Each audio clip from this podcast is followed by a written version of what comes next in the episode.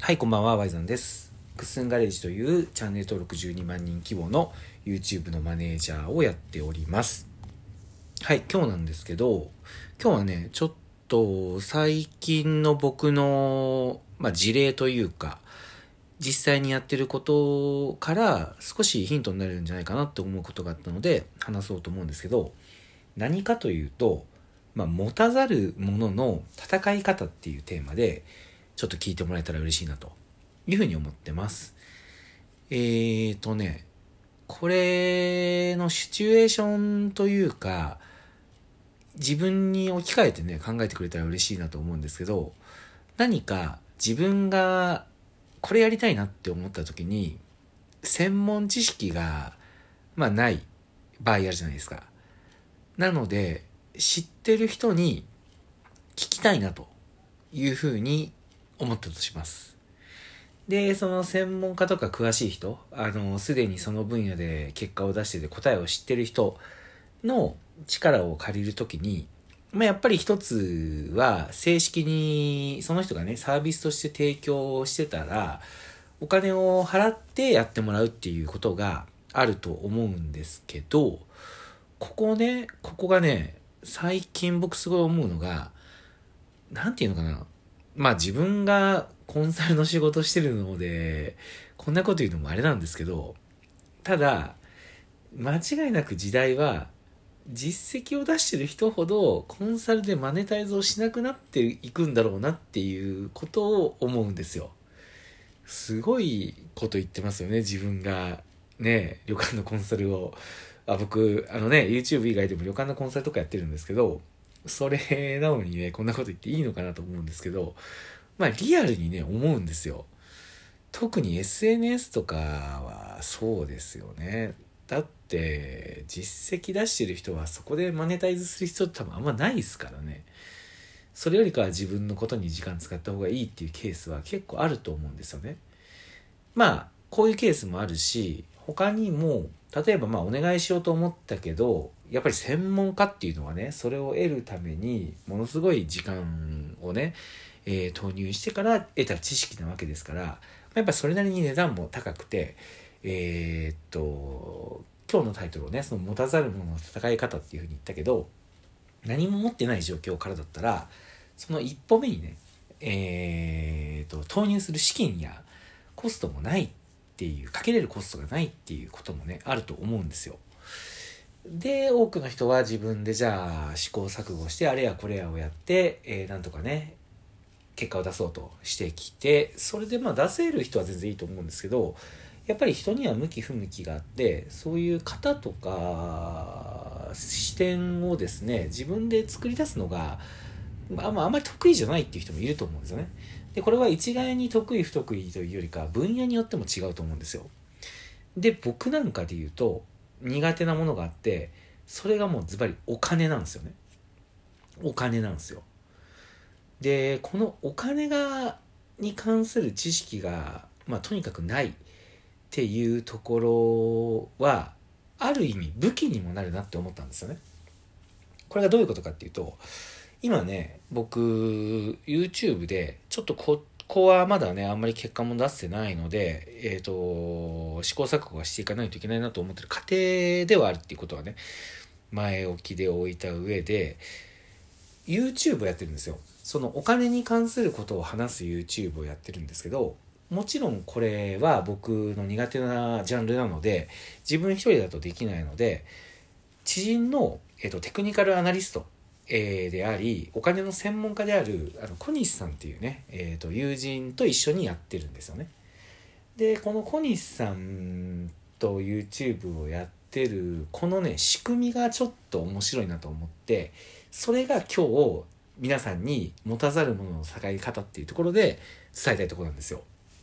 このね、仕組みって結構ヒントになるなと思ってて、何かというと、まあ、小西さんお金の専門家なわけですよ。だから、直接話をね、聞こう、お金に関する話を聞こうと思ったら、まあ、それなりに、ね、まあ、小西さんはね、すごい、あの、のほほんとした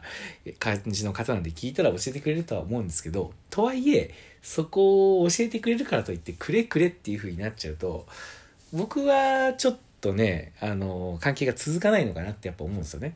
まあ、小西さんだいぶキャパが広い方なんでね、全然それでも耐えろ、うる気はするけど、まあ僕が嫌なんですよね。で、とはいえ小西さんにね、僕が毎週お金のね、コンサルをしてもらうっていうこともそこにかけるコストがあるわけでもないので、じゃあこの僕が全く知らないっていう状況と小西さんが詳しいっていう状況をうまく掛け合わせたコンテンツを作れないかなって思ったんですよね。で、そこで絶対に僕が視点として持っておかないといけないなと思うのが、えっ、ー、と、関わる人が全員ハッピーにならないといけないと。どっかに負担があっちゃいけないと思うので、えー、まあ、僕のメリットは小西さんに専門知識を教えてもらうっていうことじゃないですか。で、一方で小西さんのそのメリットって何だろうなと思って、小西さんのね、普段の発信とかよく見てると、やっぱり本を売りたいっていうのがあったんですよ。この本っていうのが、小西さんがね、昨年出版した本で、えっ、ー、と、ご自身のね、お金に関する知識を一冊にまとめた本で、まあ、これ一冊読めば、えっ、ー、と、すべてが伝わりますっていうところをやってて、これを1000冊売りたいって言ってたんですよ。で、SNS とかね、クラウドファンディングとかを使って、今確かね、ちょっとこれ売る覚えなんですけど、600冊ぐらいは確か売れてて、まあ、あと、まだ400冊っていうとこなんですけど、多分、こっからがしんどいんですよね。今、あの、関係性がある人とかね、SNS で繋がって関係性がある人とかはもう購入してるので、こっから先に全く小西さんを知らない人に売っていくっていうことは、かなり難航するだろうなと思ったんですよ。で、そこで僕はそれが YouTube っていうのがいいだろうなと思ったんですけど、まあ、小西さんもね、いろいろ忙しい、いろんな仕事してるわけだから忙しいわけで、そこで、まあ、新たに YouTube やって本の宣伝してみたいなのって結構大変だと思うんですよ。だから、ズバリもそこの、えっ、ー、と、営業の部分をね、賄おうと思ったんですよ。この形が、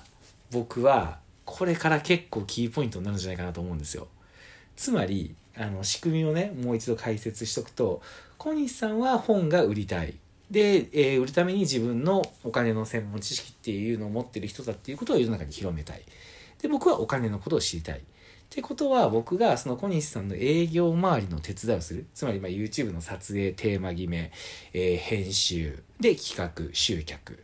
えー、マーケティングっていうところを全部やるっていうことにして、えっ、ー、と、一緒にやっていって、小西さんの本が売れるっていうね、動画が再生されたら本が売れるっていう設計にしていけば、これはもうお互いウィンウィンじゃないですか。で、面白いのはね、確かに YouTube が再生されて本を売るっていうことは、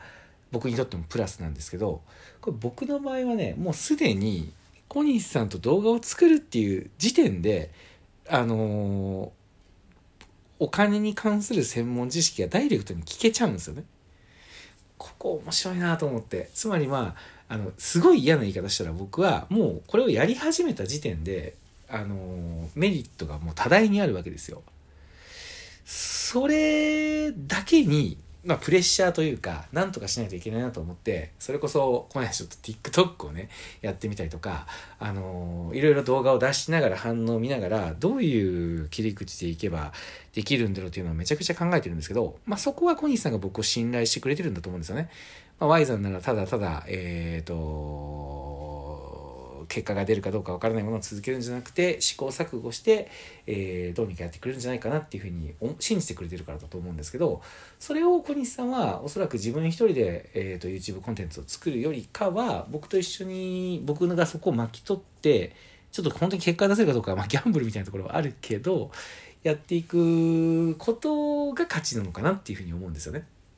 なんでまあこの話結果が出てから言ったらもっと面白かったと思うんですけどまあ、つまり何が言いたいかっていうと専門知識を得ようと思った時に払う対価ってあの、まあ、お金っていうのはもちろんあるけど意外と最近お金以外のところにもなってきてるのかなっていうふうに思うんですよ。もうこれで勘違いしてほしくないのはあのお金以外じゃないところで行った方がプレッシャーというかそれなりの覚悟そして人としての信用ですよねそこはめちゃくちゃいると思いますよ。ただあのそういう設計って意外と考えてないだけでできることがあるんじゃないかなと思うんですよ。なんで例えば自分が何かのね知識を欲しいと思った時にその専門家が、えー、教えるっていうシチュエーションってやっぱりすごく分かりやすいじゃないですか。それを今 YouTube だとかね TikTok だとかっていう発信する媒体があるから生徒役っていうことをやってでその代わり、えー、と編集とかその辺のね、えー、手間がかかる時間がかかるところを巻き取ってやっちゃうそしてそれをトライアンドエラーを繰り返してやるっていう信用さえあればいろんなことがねこれもしかしたら学べて、えー、お互いウィンウィンになって伸びていけるっていう環境が作れるんじゃないかなっていうふうに思いました。はい。これが、えー、僕が考える、まあ、持たざるものって言って、信用があるからできるんじゃないのっていうふうになるかも、と思うかもしれないけど、僕これは、あの、今、あくまで僕のケースだから言ったわけで、要は持ってないっていうことが強みになるケースが世の中に絶対あるっていうことが今回伝えた本質なんですよ。なんで、簡単じゃないですよ。でも自分のパターンで自分が持ってなくて欲しいものがあった時にどういう設計をしたら、えー、コンテンツが生み出せるかっていうところを考えてみたら面白いんじゃないかなと思いました。はい。というわけで今日の話は以上です。聞いてくれてありがとうございました。また一週間頑張っていきましょう。おやすみなさい。